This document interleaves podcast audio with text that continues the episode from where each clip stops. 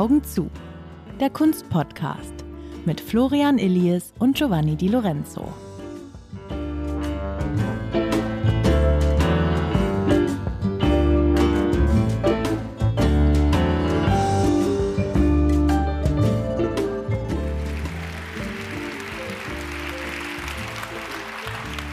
Herzlich willkommen, wir freuen uns sehr. Wir tun so, als ob wir nochmal von neuem anfangen, weil dieser Podcast wird live aufgenommen und wenn wir einigermaßen gut sind, dann wird er auch gesendet. wenn wir komplett versagen, dann wird er nicht gesendet. Insofern sorgt also, das für eine gewisse Erleichterung. Genau. Vielleicht erleben Sie was Einzigartiges, vielleicht dürfen auch ein paar andere daran teilhaben. Das müssen wir jetzt einfach einmal sehen und wir müssen, glaube ich, jetzt einmal allen Zuhörerinnen und Zuhörern, die uns zuhören, sagen, es gibt ein ganz großes Zeit-Podcast-Festival in Berlin und da waren alle Podcasts, die die Zeit in Zeit Online inzwischen betreiben, live. Und so haben Giovanni Di Lorenzo und ich das erste Mal vor einem sehr großen Publikum über die Kunst gesprochen, die uns bewegt und wie dieser Podcast entsteht und was die geheimen Dinge sind in diesem Podcast. Und eine Sache ist schon mal ganz anders als sonst, denn der Anfang des Podcasts besteht immer darin, dass wir die große Herausforderung haben, mit Giovannis wunderbarem Hund umzugehen. Denn eigentlich ist der Hund jetzt sehr äh, nah bei unseren Füßen, wenn wir anfangen wollen zu sprechen. Und er ist sehr kunstinteressiert, das merkt man, denn er lässt sich kaum aus dem Aufnahmeraum hinaus äh, befördern. Der Und heißt ja auch Caravaggio, der Hund. Ja. Und wenn wir das geschafft haben, dann können wir beginnen. Deswegen äh, sind wir heute besonders entspannt, weil wir direkt starten können. Ich, ich bin nicht entspannt, dass das Gut. klar ist, weil ich, ich hatte gestern bis in den späten Abend hinein das Vergnügen, zwei Stunden auf der Leipziger Buchmesse mit Angela Merkel zu diskutieren. Ich bin platt und nur bedingt zurechnungsfähig. Aber wir versuchen unser Bestes. Hast du denn mit ihr aber auch über Kunst gesprochen? Ja, ich habe sie am Ende, ganz am Ende, nachdem wir also so durch alle Höhen und Tiefen gegangen waren, habe ich sie gefragt, ob es einen Lieblingskünstler oder sogar ein Lieblingskunstwerk äh, gibt. Und darauf hat sie geantwortet. Und raten Sie mal, es gibt ein Lieblingskunstwerk, welches das ist. Du, glaube ich, kommst da relativ schnell drauf. Aber hat jemand von euch eine Idee, das, was das sein könnte? Tipps, wir kreisen das ein bisschen ein. Renaissance. Ein ostdeutscher Künstler aus der Renaissance? Nein. Nein. Jetzt noch mehr. Ähm, also äh, Grana. Florenz. Es ist kein Gemälde. Da, richtig, da, da kam es von hinten, der David von Michelangelo. Den hat sie in beiden Versionen gesehen. Also die Outside-Version, Outdoor-Version und die, die in der Akademie. Das ist sehr aufregend, weil wir vielleicht, Sie haben das gerade alle äh, verfolgt, dass eine Lehrerin in den USA äh, entlassen worden ist, weil sie es gewagt hat, ihren Schülern ein Bild dieses nackten Mannes zu zeigen. Man sieht, vielleicht war das ja auch der Grund, warum dann Angela Merkel ihr Amt niederlegen musste. Das dementiere ich hart, also nicht, dass ich das verselbstständigt, ähm, aber das ist deswegen kurios, dieser Fall in Amerika. Also, also es war keine direkte Entlassung, sondern Sie hat dann auch die Lust verloren, an dieser Schule weiter zu unterrichten. Aber äh, Michelangelo hatte diesem David ohnehin ein, ein kleines Gemächt verpasst, also in Proportion zu der Gesamtstatue, wahrscheinlich um keinen Anstoß zu erregen. Aber dass das 500 Jahre später dann Anstoß erregt, das ist schon irre. Und Dürer, der Renaissance-Künstler in Deutschland, der hat unglaublich äh, prägnante Geschlechtsteile äh, gezeichnet und gemalt der hatte da überhaupt keine Hemmungen. Und Sie sehen darin äh, Interessengebiete bei unserem äh, Kunstpodcast sind. Das ist ein Kunstpodcast für die ganze Familie. Ähm, und wir ja, wir, wir wurden schon mal sogar gefragt von den wunderbaren Mitarbeiterinnen, die diesen Podcast immer aufnehmen, wurden wir nach einer Folge gefragt, ob, es eine, ob wir eine Triggerwarnung einbauen. Sie wissen alle, was eine Triggerwarnung? Ja. Also für sensible Seelen. Und zwar warum? Weil wir haben ähm, eine Folge haben wir der wirklich allerbesten Renaissance-Künstlerin gewidmet, Artemisia Gentileschi, Spätrenaissance, Frühbarock. Und die ist von ihrem Mallehrer vergewaltigt worden. Das ist ähm, relativ im Detail auch bekannt, weil der Vater hat dann diesen Maler angezeigt. Und es gab ein Verfahren, das sie auch jedenfalls partiell gewonnen hat. Ja? Und die Erwähnung dieser Vergewaltigung hat zu dieser Frage geführt, ob man eine Triggerwarnung machen soll. Florian und ich, bei allem Respekt, den wir haben vor unseren Kolleginnen, haben erst gedacht, das ist jetzt eine Fortsetzung auf Verstehen Sie Spaß. Aber es war ernst gemeint. Und ich glaube, das ist aber vielleicht ein ganz gutes Beispiel, um zu zeigen, äh, auch eine Herausforderung, vor der wir heute stehen im Jahr 2023. Wir reden sehr viel über Kunstwerke aus ganz anderen Zeiten, aus der Renaissance, aus dem Barock, noch aus dem Anfang des 20. Jahrhunderts, wo etwa Ernst Ludwig Kirchner äh, Bilder gemalt hat, die heute in allen deutschen Museen hängen, die aber nackte 11, 12, 13-jährige Mädchen zeigen. Und das ist eine ganz große Herausforderung. Wo ist Ästhetik? Wo ist Moral? Wo ist auch, muss man sagen, äh, Rechtsprechung? Und wie haben diese Felder miteinander zu tun? Und darf eines das andere oder Chile. Ja. Also ich bin sicher, bin sicher, dass einige der größten Künstler des vergangenen Jahrhunderts heute Probleme hätten mit der Justiz und äh, mit ihrem Ansehen hätten sie so große Probleme. Also immer wieder auch die Frage, kann man und muss man Kunstwerk und Künstler oder Künstlerin voneinander trennen? Auch das ist ein roter Faden in unseren Gesprächen zum Thema roter Faden, was äh, Sie vielleicht nicht erwarten, aber vielleicht jetzt schon an unseren ersten Minuten gemerkt haben.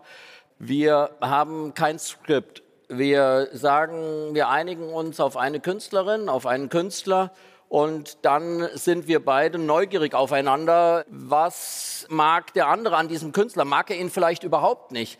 Traut er ihm über den Weg oder traut er ihm nicht über den Weg? Und dann gibt es manchmal ganz überraschende Übereinkünfte zwischen uns beiden, wo wir beides nicht geglaubt haben. Aber nicht nur. Aber nicht nur, aber über Joseph Beuys zum Beispiel konnten wir sehr vortrefflich streiten. Und das ist, glaube ich, für uns beide auch äh, was sehr herausforderndes weil man aufeinander zugeht und nicht weiß, was der andere jetzt sagt. Das heißt, wir sind äh, was unter Journalisten auch sehr unüblich ist, aufeinander sehr neugierig äh, und auf die Meinung des anderen. Aber wir äh, nehmen auch übel gegenseitig. Also ich mag zum Beispiel sehr Edward Hopper, die sind die, die, die Nachtschwärmer und all, dieses. Und ähm, äh, Florian findet den einfältig. Also das sind so Sachen, die sich einbrennen. Ich hoffte, du hättest das äh, vergessen. Und, äh, und, und, ich und so Florian, so für Florian ist sozusagen gleich nach Gott kommt äh, Caspar David Friedrich für Florian. Der kann überhaupt keine. Ähm, das hast du schön in die Hierarchien ja. klar gemacht. Und äh, der kann überhaupt keine Menschen malen, ja, sind also Schablonen. Und da versuche ich immer. Das hat Gott, du sollst dir kein Bildnis machen. Ja, das, ja, das ist das Protestantische. Er, das ist das, das sehr anständig. Ich ja. bin katholisch. Ja. Nicht protestantisch, deswegen bleibt mir nur immer Caspar David Friedrich, der alte, wunderbare Protestant. Und Caravaggio darf die großen barocken Katholiken verehren wie Caravaggio, der aber eine große Frage, leider ein Mörder ist. Und äh, das war so ein... Ein Totschläger, man, äh, eher ein Totschläger. Da sieht man, da sieht man es schon, die Italiener, die nehmen ihre, die nehmen die Nein, ganz fahrlässig ja, er, in Schutz. Mal, mal, für einen Mord gehört der Vorsatz dazu, dass äh, diese Tötung, dieses Tötungsdelikt entstand in einem Streit. Und das ist deswegen nach, in, nach meiner Auffassung, ist keiner katholischen, sondern einfach dem wenigen, was ich von Jurisprudenz verstanden habe, ist das Totschlag und nicht Mord. Nur, dass wir. Ja, ja. Und wenn Sie diese genauen Spezifikationen noch mehr interessieren, der Podcast Verbrechen wartet im Nachbarraum auf Sie.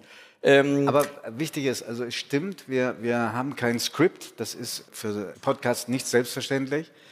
Aber das heißt nicht, dass wir uns nicht vorbereiten und einfach uns treffen, uns, wie Angela Merkel gestern gesagt hat, das war eine lustige Stelle. Sie wusste gar nicht, dass sie so viel labern kann. Ja?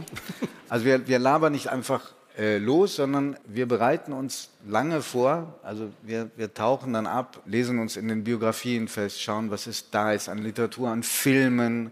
Manchmal gibt es ja auch noch Originaldokumente. Und dann treffen wir uns und in der Tat, wir sind neugierig, wie wir das gegenseitig einschätzen, also den Künstler oder die Künstlerin, über die wir gleich reden werden. Ich glaube, der Grund dafür, dass wir kein Skript machen, liegt auch darin, dass wir beide über etwas reden, was nicht mit Arbeit belastet ist und was für mich nicht sondern es ist ganz große Freude, über Kunst und Künstler zu reden. Ich habe deswegen auch nie vorher was gemacht mit Kunst, weil ich mir irgendwie mein Hobby nicht kaputt machen lassen wollte. Aber ich merke, dass es so auch immer noch eine Freude ist. Hast du Lust, einmal zu erzählen, wie du in Italien in deiner Kindheit zur Kunst gekommen bist, was deine ersten Begegnungen mit der Kunst gewesen sind? Ja, meine, meine Eltern, insbesondere mein Vater und auch mein Großvater, von der deutschen Seite. Äh, die haben mich immer sehr, sehr früh schon in alle Kirchen äh, geschleppt, in denen bedeutende Kunstwerke zu besichtigen waren oder eben auch im Museum. Mein Opa hat, mein deutscher Opa hat äh, mich auf Museumstouren mitgebracht, bis nach Holland, nach Venedig und so. Und ich habe da immer vorgestanden und gestaunt und habe dann selber angefangen, mir zu Weihnachten Kunstbücher zu wünschen und dann gibt es aber noch was anderes. Bei mir im Kinderzimmer hingen Reproduktionen von Kunstwerken. Zum Beispiel eine Madonna von Filippo Lippi.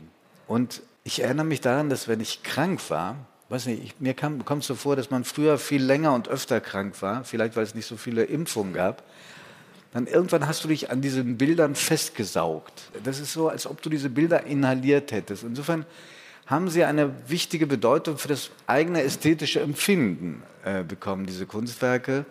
Und das ist nie weggegangen. Aber was sich verändert hat, ist die Vorliebe für bestimmte Künstler. Also mit dem Älterwerden werden auch die Vorlieben anders und die Künstler, die man, von denen man sagt, das ist schon wunderbar, ich erkenne das alles an, aber es berührt mich nicht mehr. Also das Entscheidende ist ja, berührt dich Kunst?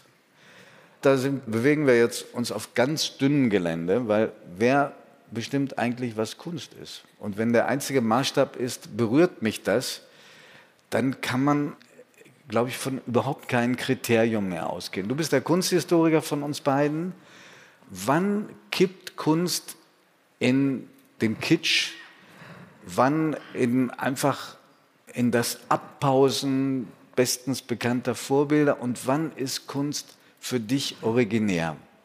Ich sage dir ein Beispiel. Unser letzter Podcast, der beschäftigte sich mit dem, einem, einem Künstler, der leider nur 27 Jahre alt geworden ist, einem Amerikaner, Jean-Michel Basquiat. Und ich hatte die Bücher jetzt wochenlang da liegen und egal wer zu mir kam und da drin blätterte, der war versucht zu sagen, ja, aber das kann ich auch. Das natürlich überhaupt nicht stimmt. Aber da, auch da habe ich dir, glaube ich, die Frage gestellt, woran erkennt der Laie, dass das Kunst ist? Ja, das ist sicherlich eine der kompliziertesten Fragen. Es gibt die eine Dimension, die du gerade angesprochen hast, dass man zu unterschiedlichen Zeiten etwas liebt, berührt oder es einen berührt, wie es auch in der Literatur ist. So wie es Hermann Hesse so unglaublich schwierig hat, äh, von über 16-Jährigen gelesen zu werden oder geschätzt zu werden, so habe ich in meiner Hermann Hesse Phase auch mein ganzes Zimmer mit Postern von August Macke äh, vollgehängt. Äh, das, Wirklich? Ja. Das wusste die Seite war mir unbekannt. Siehst du? Und diese wundervollen, farbigen, äh, harmonischen Aquarelle von, von August Macke, die haben eine gewisse Entsprechung von in, in der Prosa oder in den Büchern von Hermann Hesse. Dann gibt es irgendwie eine Phase danach, dann sagt man, oh, das ist aber schlicht und das ist aber ja kitsch und das ist ja äh, vielleicht ein bisschen sehr viel Gefühl und wo ist eigentlich der heute großes Wort, es muss ja immer auch ein Bruch im Kunstwerk sein, dann löst man sich von so einer Sache, die man mal äh, früh geliebt und gemocht hat. Und die Frage, was Kunst ist und was nicht Kunst ist, ist natürlich eine der, der allergrößten. Es gibt einen relativ schlichtes Kriterium, das ist, äh, wenn ein Künstler sagt, es ist Kunst. Also das ist ja quasi die ganze Konzeptkunst ist äh, von Marcel Duchamp, der sagt, ein Fahrradständer ist ein Kunstwerk, in dem ich als Künstler sage, es ist ein Kunstwerk. Oder, oder der Geldschein und äh, die Suppendose von Andy Warhol. Genau, und mhm. dann muss aber was ganz Entscheidendes passieren. Die Gesellschaft muss diese Kunstdefinition annehmen und es ist eigentlich ein sehr gutes Zeichen, langfristig, wenn es kurzfristig niemand annimmt. Also, wenn Marcel Duchamp 1913 sagt, das ist ein Kunstwerk hier, dieses Pissoir, oder Kasimir Malevich im gleichen Jahr in St. Petersburg einfach ein schwarzes Quadrat malt, dann galt er als verrückt, jedenfalls nicht als ein Künstler, der ernst zu nehmen ist, genauso wenig wie Dujon. Und es braucht dann die Überprüfung von Behauptungen, über die nächste Generation, die nächste Generation. Und was mir am zuverlässigsten erscheint, ist ein 100-Jahres-Abstand. Also nach 100 Jahren klärt sich doch sehr vieles, denn dann passiert etwas, was... Ja, stimmt nicht, Florian. Es sind einige über Jahrhunderte vergessen worden. Vielleicht ist es wenn ich jetzt aufs 20. Jahrhundert gucke, würde ich sagen, ist das eine ganz gute Hilfe, um sich zu orientieren. Funktioniert es, und das würde ich nämlich noch als, als ganz entscheidendes Kriterium einfügen, haben Künstler in dem, was sie schaffen, und Basquiat, der Graffiti-Künstler, ist ein exzellentes Beispiel dafür, haben sie Prägekraft für ihre Generation, für die Künstler ihrer Generation, haben sie eine Prägekraft für dann die nächste Generation. Also die großen Künstler waren sehr oft bei niemandem bekannt, außer bei anderen großen Künstlern. Und irgendwann, 100, 200, 300 Jahre später, dann verstehen auch wir dummen Nichtkünstler plötzlich, das ist große Kunst. Also ich glaube, ja, es gibt... Da, da gehe ich, da gehe ich, bei diesem Teil gehe ich mit. Beim anderen Teil, den würde ich gerne noch erwähnen, weil den hast du verschwiegen. Es gibt Menschen, große Künstler, die waren Unglücksraben. Ja? Also der, der, der traurigste von allen, Van Gogh. Ich glaube, er hat ein Bild verkauft in, in seinem ganzen Leben, ja? Van Gogh. Andere Künstler, die wir heute noch verehren, vor denen wir gerade zu knien, waren schon zu Lebzeiten große Stars. Die hatten dieses Glück, dass sie ankamen und 500 Jahre später werden sie auch noch verehren. Aber es gibt eine ganz große Ungerechtigkeit im Kunstbetrieb, dass Frauen systematisch klein gemacht worden sind, totgeschwiegen worden sind. Und das bis in die Neuzeit hinein. Also denken Sie an Paula Modersohn-Becker. Und ich möchte nicht wissen, wie viele Kunstwerke von Frauen Männern zugeschrieben wurden weil es einfach nicht vorstellbar war, dass das eine große Künstlerin ist, obwohl sie eine Frau ist. Das versuchen wir auch im Podcast immer wieder zu betonen. Es war, gab eben einfach gar keine Möglichkeiten für Frauen, Kunst zu studieren. Es war nicht möglich, dass sie an den Akademien sein konnten. Und es ändert sich wirklich erst am Ende des 19. Jahrhunderts ganz allmählich. Und wir bemühen uns da tatsächlich, wir haben da beide einen missionarischen Eifer zu sagen, wir versuchen fast in jeder zweiten Folge eine Künstlerin vorzustellen, weil wir glauben, Lotte Laserstein und Lee Miller und äh, Paula Modersohn-Becker, Tamara Delempicka, um einige zu nennen, die wir, Niki de Sanfal, äh, die wir in den letzten Monaten besprochen haben. Das sind ganz große Künstlerinnen, die alle, wenn man sich die Biografien anschaut, sehr lange nicht ernst genommen worden sind und die eigentlich erst nach ihrem Tod die Bedeutung bekommen, die sie gehabt haben. Und ich glaube, wenn ich das für uns beide so sagen darf, das ist auch eine Chance, die wir in unserer Auswahl sehen. Die ist absolut individuell. Wir schauen, was es sind Künstler, von denen wir glauben, sie sind relevant. Dann nehmen wir sehr ernst, was von Ihnen, liebe Zuhörerinnen, liebe Zuhörer, uns geschrieben wird. Wir bekommen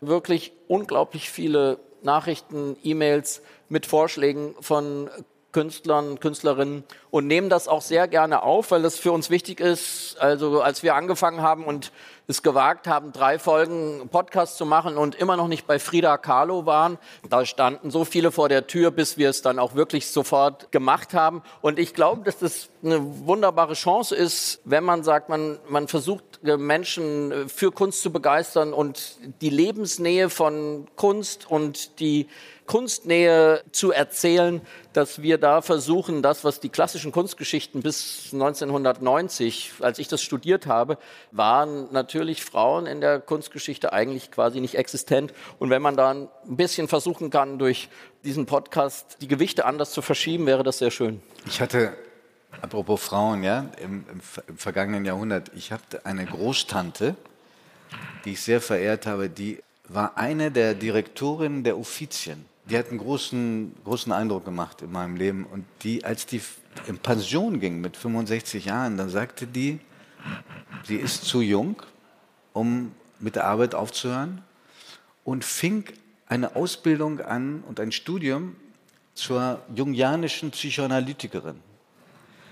Und fuhr dann in den 70ern, also in ihren 70ern, immer noch einmal die Woche nach Zürich mit dem Nachtzug von Florenz um sich bei der letzten noch lebenden Schülerin von Jung ausbilden zu lassen. Und hat dann ganz spät ihre eigene Praxis aufgemacht.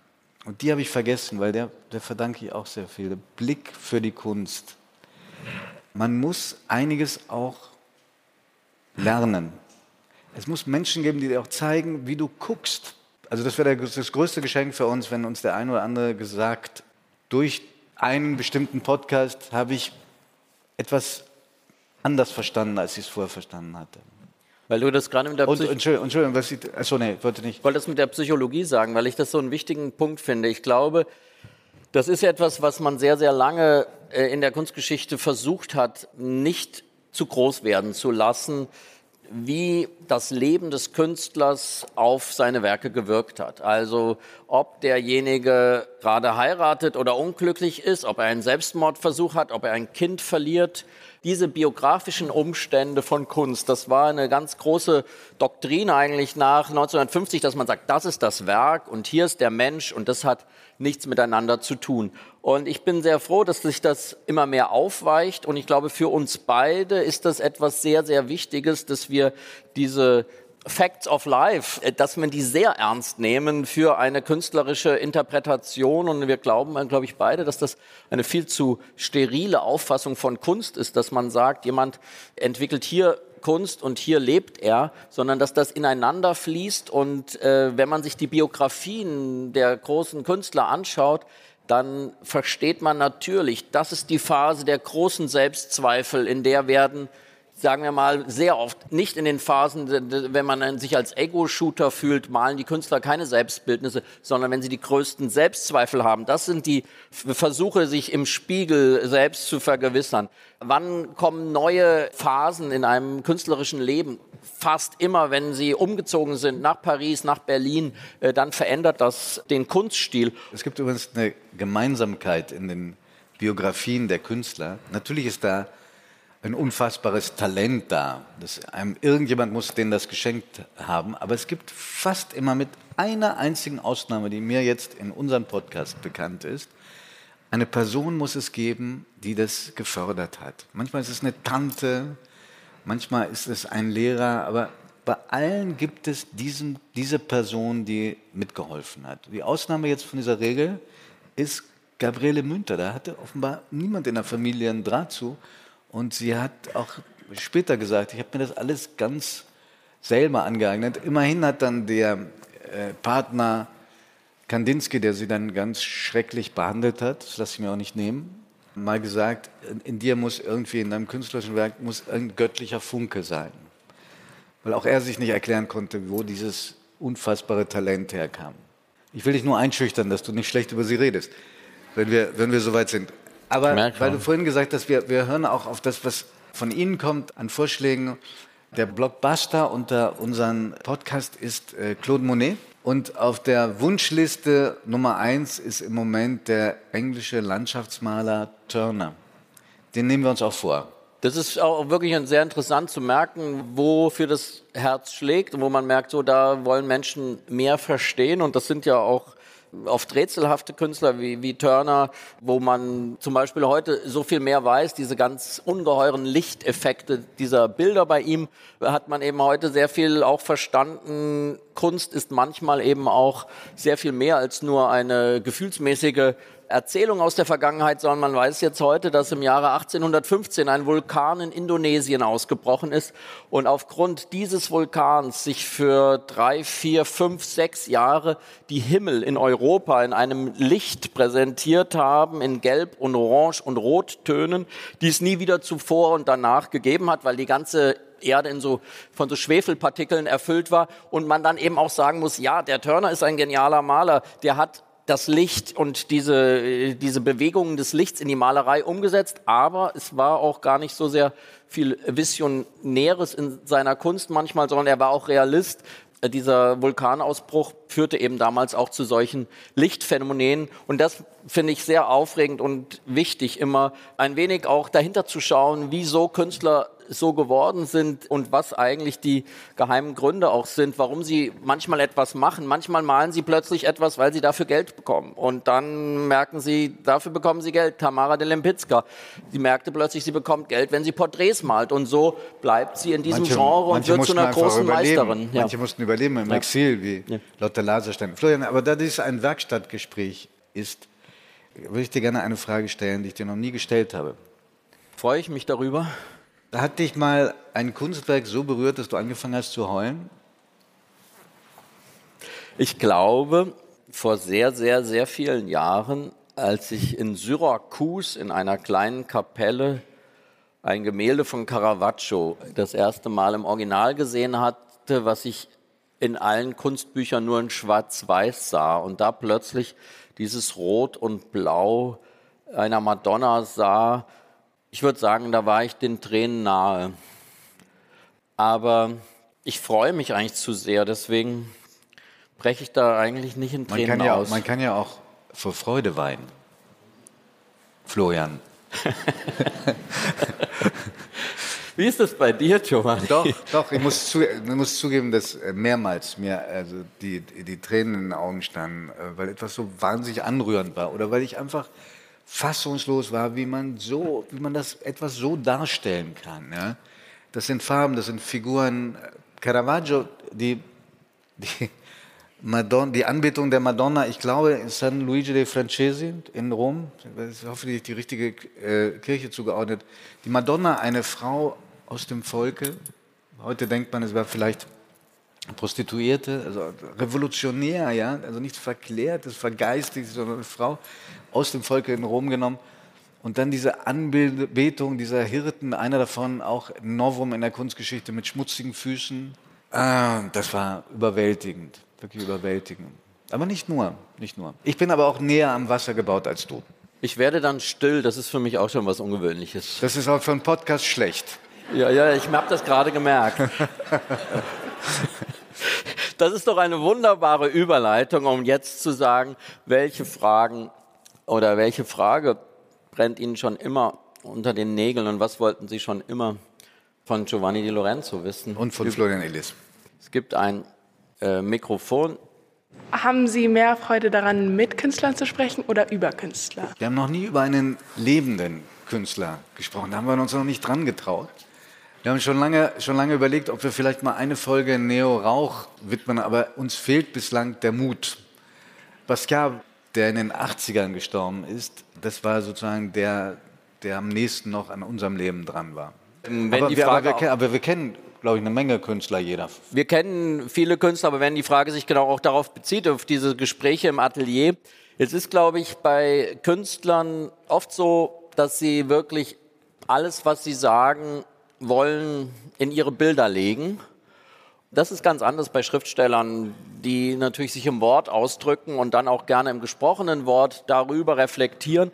Also viele der größten Künstler sind auf wunderbare Weise gar nicht in der Lage auszudrücken, was da aus ihnen herausgekommen ist. Und damit es nicht so viele Pausen in unseren Podcasts gibt, haben wir uns darauf konzentriert, über Künstler zu sprechen. Aber es gibt einen Künstler, da würde ich sogar sagen, wir brechen mit allen unseren Regeln in unserem Podcast und wenigen Regeln, die wir haben, wenn es uns gelänge, mit Günter Uecker ein Gespräch zu führen. Das wäre vielleicht auch was für, ein, für einen Podcast. Werbung. Liebe Hörerinnen und Hörer, kennen Sie schon das Kunstmagazin der Zeit? Mit der Weltkunst erleben Sie jeden Monat die schönsten Seiten der Kunst. Sie wollen das Magazin unverbindlich testen? Dann bestellen Sie Ihr persönliches Kennenden-Exemplar gratis unter www.zeit.de/slash Weltkunst-Podcast.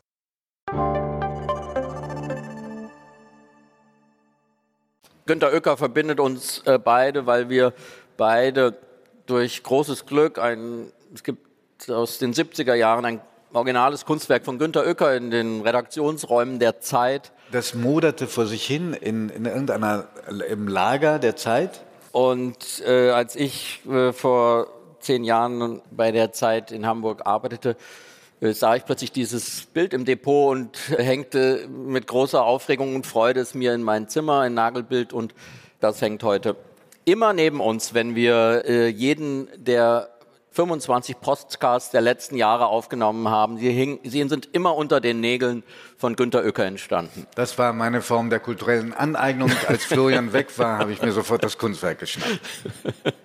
Würden Sie es einfach weitergeben an die Hallo, Charlotte Möller, mein Name. Meine Frage wäre, was ist denn gute Kunst? Wir haben ja jetzt gerade schon davon gesprochen, dass Kunst ja häufig auch Emotionen fördern kann, fördern sollte, wie auch immer. Und dann im weiteren Satz, dass äh, einige Kunst erst äh, Jahrhunderte später von der Allgemeinheit verstanden wird, sozusagen. Was würde für Sie beide denn dann gute Kunst ausmachen? Kunst, die bei einer recht kleinen vielleicht auch eher elitären Struktur ankommt oder die bei vielen Menschen an, direkt sozusagen ankommt? Oder kann man sowas gar nicht sagen? Also ich glaube, das Wunderbare an der Kunst ist, dass es ganz, ganz unterschiedliche Antworten darauf gibt. Es gibt Künstler, die sind von der ersten Sekunde an populär bei vielen, in der großen Masse. Basquiat war ein, war ein solcher Fall. Der hat sehr kurz gelebt, aber war in dieser Zeit tatsächlich ein Popstar in, in New York. Andy Warhol, nachdem er sich durchgesetzt hatte, war er natürlich der große Star in der, in der Factory in New York und die Menschen pilgerten zu ihm und es wurde dann doch sehr schnell verstanden. Aber es gibt viele Künstler, Vermeer, der malte in, in, äh, für sich in größter Stille äh, diese ja wirklich zauberhaften kleinen Bilder, die wir heute als äh, größten Ausdruck dieses goldenen Zeitalters sehen.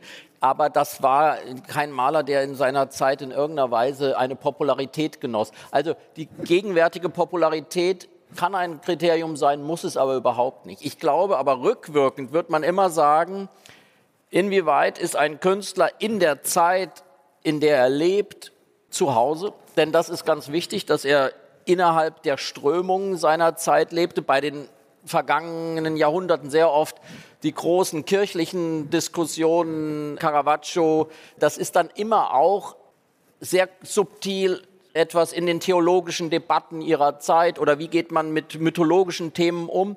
Und dann kommt natürlich ganz wichtig hinzu, was bedeutet es malerisch? Äh, ist es innerhalb der Zeit, aber auch über sie hinausweisend. Also was ist das Revolutionäre in seiner Zeit? Und dann sieht man doch relativ klar, das ist eine konventionelle Malerei in seiner Zeit oder eine konventionelle Skulptur, konventionelle Fotografie. Und wo ist jemand in der Lage, den gegenwärtigen Status quo zu überwinden? Und das braucht oft viel Zeit, um zu merken, das ist dann das größte Wort, das sehen Sie auch, jede Ausstellung eigentlich versucht immer ihre Ausstellung anzupreisen, indem das Wort steht schon. Schon 1800 malte dieser Künstler in der Natur. Schon 1950 hat diese Künstlerin die Frage von Kolonialismus thematisiert. Also der Bildungsstand der jeweiligen Gegenwart führt dazu, dass man immer wieder zurückguckt in die Geschichte. Und ich glaube, so baut sich auch jede Generation, jede jede Gegenwart baut sich wieder eine eigene Kunstgeschichte zusammen. Und das ist was ganz Tolles. Dadurch ist es ein riesiges, riesiger Speicher an Bildern, an Ideen, an Kunst, an Kunstwerken. Und jede Generation neu kann sagen, welche Künstler sie für relevant hält. Und es ist äh, wunderbar, dass man dadurch die Kunstgeschichte immer wieder neu zusammensetzt und neu schreiben kann. Darf ich noch eine kleine Ergänzung? Für mich ist, also rein subjektiv, bitte schreie auf, wenn du das komplett falsch findest. Ich habe mit jeder Form von Kunst Probleme, die stark verkopft ist. Auch davon gibt es Ausnahmen. Also Piero della Francesca ist einer, den wir beide sehr verehren. Der war sehr, ich glaube, ein großer Intellektueller auch gewesen. Und trotzdem ist da etwas, was sich Bahn bricht. Aber wenn die, wenn die, sozusagen die, die Kunst vor allen Dingen darin besteht, etwas im Ausdruck, was im Kopf ist, dann habe ich Probleme, mich davon berühren zu lassen. Aber also das ist angreifbar, was ich sage.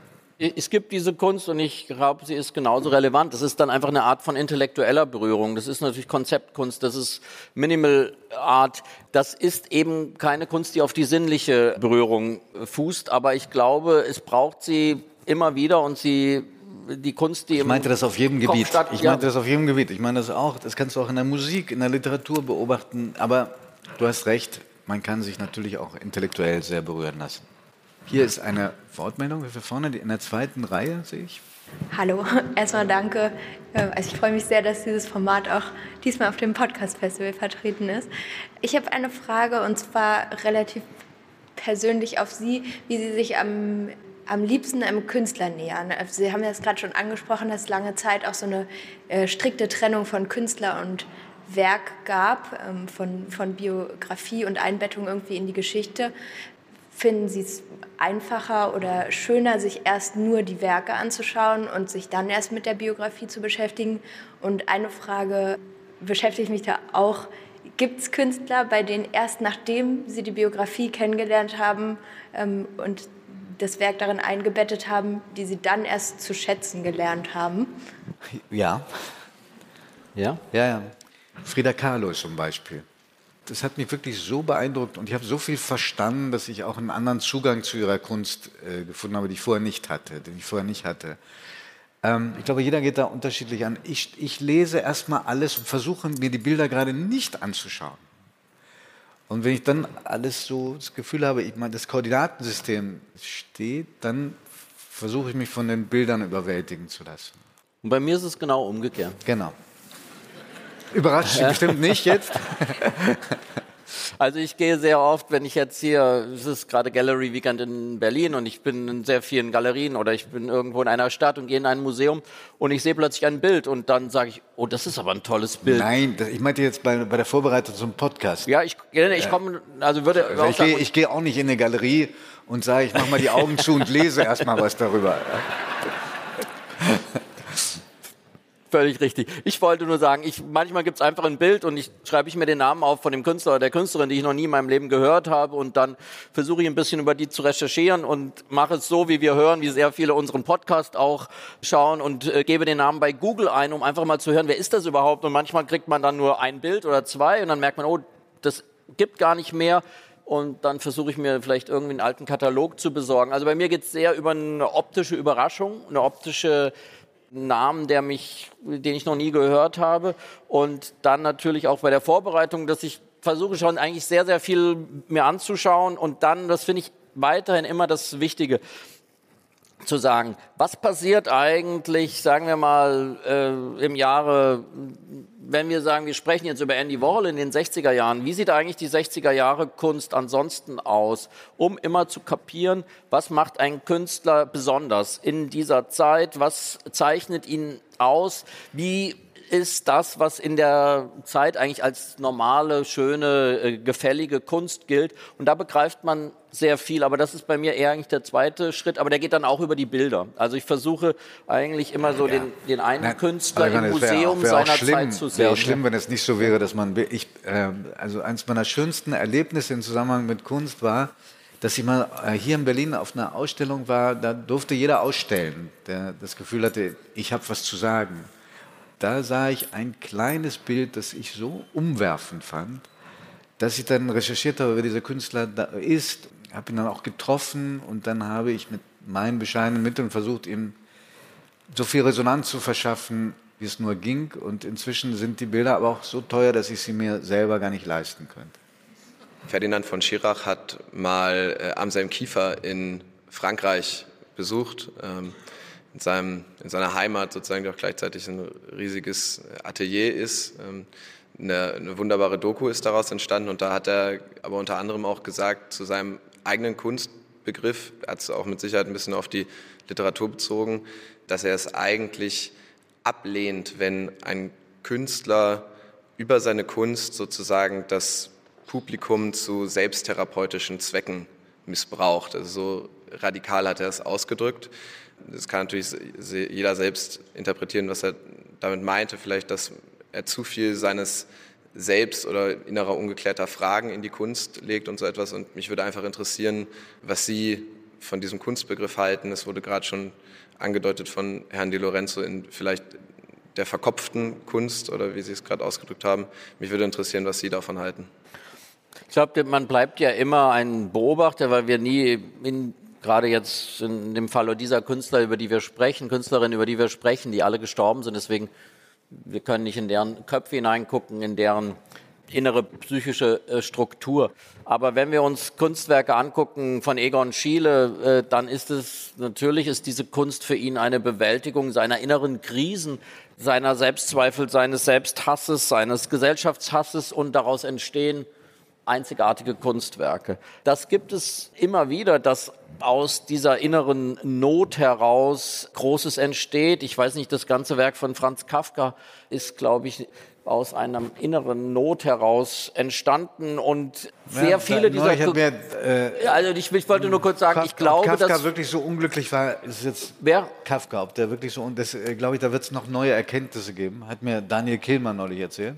Wunderbar, ist, wir sind ja zum Glück auch nur für die Kunst hier zuständig, okay. für die bildende Kunst. Also in der, ich will nur sagen, ich glaube, dass das vollkommen legitim ist. Und es gibt eine unterschiedliche Frage. Behelligt einen jemand mit seinen inneren, mit seinen inneren Problemen oder entsteht aus der Bewältigung und der Thematisierung von eigenen Themen große Kunst? Ja, also das ist ja ein riesen, riesen Unterschied. Und ich glaube schon, dass sehr, sehr, sehr viele der Künstler, über die wir gesprochen haben, waren innerlich zerrissene Menschen. Also das ist jetzt, der fröhliche Künstler ist ein selten genutztes Adjektiv. Stimmt. Und ähm, Stimmt. da entsteht eben in, der, in dem Überwinden, in dem Bewältigen, in dem drüber nachdenken entsteht eben sehr oft äh, etwas ganz Besonderes. Darf ich die Gunst der Stunde ausnutzen und um dir noch eine Frage zu stellen? Du hast ja in deiner Verwandtschaft, äh, unter deinen Ahnen sind zwei Maler. Ich wollte dich eigentlich schon länger fragen, ob du manchmal denkst, wie schön wäre es, wenn ich statt Autor, Schriftsteller, Kunsthistoriker das Talent zum Malen gehabt hätte. Und, und sagen wir mal, zwei, Giovanni Lorenzo und ein Herr X dann über meine Kunst reden würden. Oh nein. Ich habe mir meine Kunstlehrer sehr früh gesagt, dass dieses Talent nicht vorhanden ist. Das wurde mir auch komplett ausgetrieben, weil ich meine Grundschullehrerin war die Schriftstellerin Gudrun Pausewang, die die apokalyptischen Romane in den 70er Jahren geschrieben hat über die Wolken und die letzten Kinder von Schevenborn und sie hat uns in der Grundschule immer diese Romane vorgelesen und dazu haben wir Atombomben aquarelliert. Äh, und ich glaube, spätestens in diesem Moment habe ich alle wenigen Gene, die ich von dem wunderbaren Hamburger Jugendstilmaler Arthur Iljes geerbt habe, haben sich neutralisiert. Im, äh, in, in, in der Atombombe und die sind verschwunden. Deswegen würde ich sagen, nein, ich bin ganz glücklich zu sprechen und zu schreiben und mit riesiger Lust auf Kunst zu schauen. Also das, ich wäre eigentlich, äh, fände es sehr schade, wenn ich nicht das Vergnügen hätte, selbst auf Kunst zu schauen, ohne das irgendwie als was Eigenes zu sein. Nein, habe da keine, ist keine tiefe Sehnsucht in mir, besser malen zu können. Das äh, muss nicht sein. Nein, danke. Hier in der ersten Reihe. Mich interessiert schon lange, welche Rolle spielt eigentlich der Kunstmarkt für die Bedeutung, was ist Kunst? Also ich nehme mal Gerhard Richter als der bestbezahlteste Künstler der aber äh, durchaus ein, ein toller Künstler ist. Das will ich da nicht in Abrede stellen. Er ist auch biografisch ja sehr, also seine Kunst ist sehr biografisch geprägt. So, und als anderes Beispiel fällt mir der ostdeutsche Renaissance-Maler Werner Tübke ein, der das Elefantenklo in Bad, in Anführungsstrichen, in Bad Frankenhausen gemalt hat, im Stile der Renaissance, einem Bauernkrieg der wird ja immer so ein bisschen verpönt äh, und äh, er hat aber die Fähigkeiten eines Dürer, eines, also der ganzen Renaissance-Maler, wenn man ihn erlebt hat. Ich kannte ihn ganz gut. Er hat dir sofort einen Rembrandt äh, an die Wand gemalt. Ist das Kunst? Florian Ellis war auch mal Geschäftsführer des Auktionshauses Villa Griesebach. Das äh, sorgt hoffentlich dafür, dass ich eine sehr kompetente Antwort gebe jetzt. Also ich glaube, Markt ist unbedingt ein Faktor in der Popularisierung von Künstlern und mittel- und langfristig liefert Markt ein Qualitätskriterium. Rodin ist in Paris immer in die Auktionen gegangen, wenn seine eigenen Bilder oder eigenen Skulpturen versteigert wurden, weil er sagte, nichts ist so unbestechlich wie der Markt, weil ich will wissen, was wird am teuersten verkauft eigentlich von meinen Bildern. Es gibt natürlich Moden und jetzt sind bestimmte Künstler plötzlich sehr teuer und das Schöne daran ist, es kann auch sein, dass sie in fünf Jahren nicht mehr teuer sind, wenn diese Mode vorüber ist. Also der Markt ah, ist, ah, Florian, hat also, große Übertreibung nee, und, äh, äh, doch, und er, na, beruhigt sich aber wieder, ja, wenn die Qualität aber ich beruhige mich nicht, weil äh, das, das äh, in den 80er Ich war noch nicht mal beim Ostdeutschen. Ja, aber jetzt, jetzt, wir haben ja nur noch wenig Zeit. Gut. In den 80er Jahren, zu Lebzeiten von Warhol und Basquiat, da wurde die Kunst entdeckt als Spekulationsobjekt. Ja, natürlich. Jetzt äh, kommen in den Besitz der schönsten Kunstwerke, ja, für die würde ich irgendwie bei minus 10 Grad nackt durch Berlin äh, laufen, wenn ich da irgendwie kommen würde, kommen in den Besitz von Leuten, wo ich irgendwie denke, das ist ein, eine Schande, dass sie diese Bilder haben. Und insofern da zu negieren, dass das einen wahnsinnigen Effekt hat, dieser Kunstbetrieb, dass der bestimmend ist auch für den Hype um bestimmte Künstler gemacht wird, das finde ich schon kühn. Äh, da fühle ich mich ganz missverstanden. Nein, ich weiß das ja unbedingt, dass das, dass sehr viele Menschen gerade teure Kunstwerke Soll kaufen. Ich, da, weil ich mich, ich hatte mich noch nicht zu Ende in Rage geredet. Ja. Ich war mal bei, ich war mal bei Silvio Berlusconi zu Hause. Sie wissen, das ist dieser nette äh, italienische Unternehmer und Politiker, der unglaublich viel beigetragen hat zur politischen Kultur Italiens. Und der führte mich dann in einen Raum, da hingen so, da waren so äh, Metallschränke und die öffnete er und da hing die teuerste Kunst, unter anderem Botticelli und so. Und da habe ich irgendwie gedacht, enteignen. Das einzige Mal, wo ich das gedacht habe. Ich war aber sehr jung, als ich das gedacht habe. Ich verstehe das unbedingt. Man möchte natürlich die eigenen geliebten Künstler, die eigenen geliebten Kunstwerke nur in den zärtlichsten und besten und kundigsten Händen wissen. Ja. Aber das ist nie der Fall gewesen. Auch die schlimmsten Kardinäle und Päpste haben die wunderbarsten Künstler gefördert. Also man hätte gerne sowohl moralisch gute Sammler wie moralisch gute Künstler, aber so sauber ist die Welt leider überhaupt nicht. Und wenn wir zum Ostdeutschen, Westdeutschen kommen, das ist ein ganz großes Riesenthema, dass es einfach 40 Jahre lang nebeneinander existiert hat und die gesamte ostdeutsche Kunst von Gerhard Altenburg bis zu Werner Tübke, also in diesem riesigen Spektrum von den westdeutschen Kritikern, von den westdeutschen Galeristen, von den westdeutschen Künstlern wie Baselitz etc. Äh, beschimpft wurden und sich diese Blockbildung, zwar ist die Mauer lange gefallen, aber die Blockbildung im Sinne der Wahrnehmung von Ost-West-Kunst ist immer noch existent und ist eben auch auf dem Markt noch existent. Und Werner Tübke ist sehr faszinierende Frage. Wie wird die Zukunft über ihn urteilen? Ein technisch virtuoser Maler, der aber natürlich eine äh, Renaissance-Paraphrase betreibt mit eigenen hoher Intelligenz und eigenen hoher Virtuosität und es könnte gut sein, dass er anders bewertet wird in der Zukunft. Aber ich glaube, noch sind die Aktiven sowohl im Westen wie im Osten alle noch am Leben, die weiterhin dafür sorgen, dass ihre Meinung die richtige ist. Und wir müssen noch ein bisschen warten. Aber es war eine, da spielte Ästhetik nur eine untergeordnete Rolle in dieser gegenseitigen äh, Beurteilung. Ich glaube, mit etwas zeitlichem Abstand wird der eine oder andere Künstler und die eine oder andere Künstlerin aus der DDR auch besser bewertet werden in einem Spätestens in ein paar Jahrzehnten. Eine noch, eine kriegen wir noch unter. Ich hatte bei Julian Barnes gelesen, dass Degas mal gesagt hat, das Sprechen über die Kunst macht die Kunst kaputt. Und vielleicht jetzt zum Abschluss dann. Was für eine schöne ein, Abschlussfrage. Ein Plädoyer. ja, nein, genau. Ich erwarte jetzt ein Sie Plädoyer. Sie sehen, es ist wirklich ohne Skript hier bei uns, ja. ja, aber warum das Sprechen über die Kunst eben vielleicht unbedingt notwendig ist, gerade heute und gerade auch im Blick auf Ost- und Westkunst und so weiter. Vor allen Dingen, wenn, wenn man sich das wirklich zu eigen macht, dann ist Kunst wirklich eine Veranstaltung für ganz kleine Eliten. Und unser Wunsch ist es, einen winzigen Beitrag zu leisten, damit Kunst zugänglicher wird. Vielen das, Dank, das, dass Sie hier waren.